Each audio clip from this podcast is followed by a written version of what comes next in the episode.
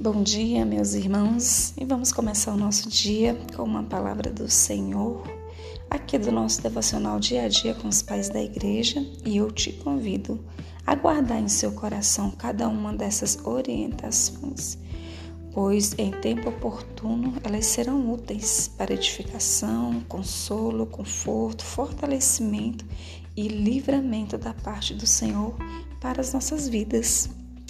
E o nosso título de hoje, 30 de março de 2022, é Um Cordeiro para Matar, de Orígenes, com fundamento no livro de Isaías, capítulo 43, versículo 10, que diz: Vós sois as minhas testemunhas, diz o Senhor, o meu servo, a quem escolhi, para que saibais e me creais, e entendais que eu sou eu mesmo, e que antes de mim Deus nenhum se formou e depois de mim nenhum haverá. Leamos. Até mesmo para as pessoas comuns, foi surpresa que alguém acusado e atacado por falso testemunho tivesse se recusado a proteger-se. Ele tinha capacidade para defender-se e mostrar que não era culpado de qualquer das acusações alegadas. Ele poderia ter elencado os atos louváveis de sua própria vida e seus milagres feitos por poder divino para permitir que o juiz fizesse um julgamento mais honroso a seu respeito. Porém, pela nobreza da sua natureza, ele condenou seus acusadores.